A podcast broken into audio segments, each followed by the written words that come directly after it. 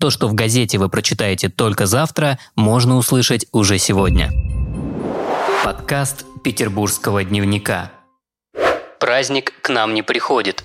Традиционных новогодних утренников в Петербурге не будет. Придется забыть и о праздновании Нового года в школе. А все из-за коронавирусных ограничений. В Комитете по культуре Петербургскому дневнику рассказали, что правительство города уже утвердило программу проведения новогодних и рождественских праздников. Значительная часть зимних торжеств пройдет в онлайн-формате. Это связано с тем, что до 15 января в северной столице действуют ограничения на массовые мероприятия численностью больше 50 человек. Если людей на мероприятии планируется больше, праздник должен согласовываться в отдельном порядке. А численность зрителей в залах также не должна превышать 25% от общей заполняемости. Утренники тоже попадают под запрет. Один из вариантов обойти ограничения – проводить праздник для одного класса или группы детского сада. Будет ли такой вариант опробован в Петербурге, в Комитете по образованию не прокомментировали, отметив, что с возможными вариантами проведения новогоднего торжества в узком кругу каждое учебное заведение будет работать отдельно.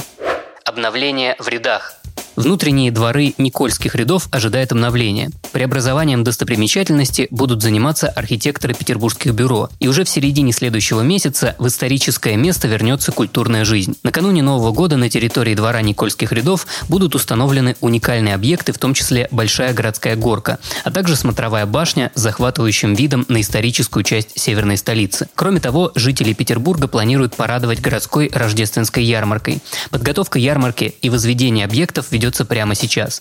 Однако пока неизвестно, в каком виде будет представлен проект, ведь все зависит от общей обстановки в городе. Парк советского периода.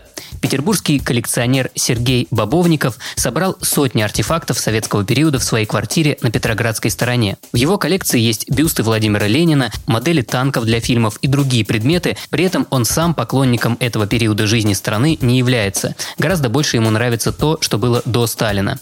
Коллекционер отметил, что его квартира полностью обустроена под советский период, однако некоторые предметы современной техники в ней все же есть. Один из артефактов – маска рабочего с завода имени Кирова, которую приспособили для освещения образа вождя. Кроме того, в коллекции мужчины есть часть набора детских идеологических игр. По его словам, вся коллекция – набор самоироничных предметов, которые, если их составить вместе, создают эффект курьеза. Но делали их, если не как святыни, то вещи для поклонения, говорит Сергей Бобовников. Пока что выставлять свою необычную коллекцию на всеобщее обозрение владелец артефактов не планирует.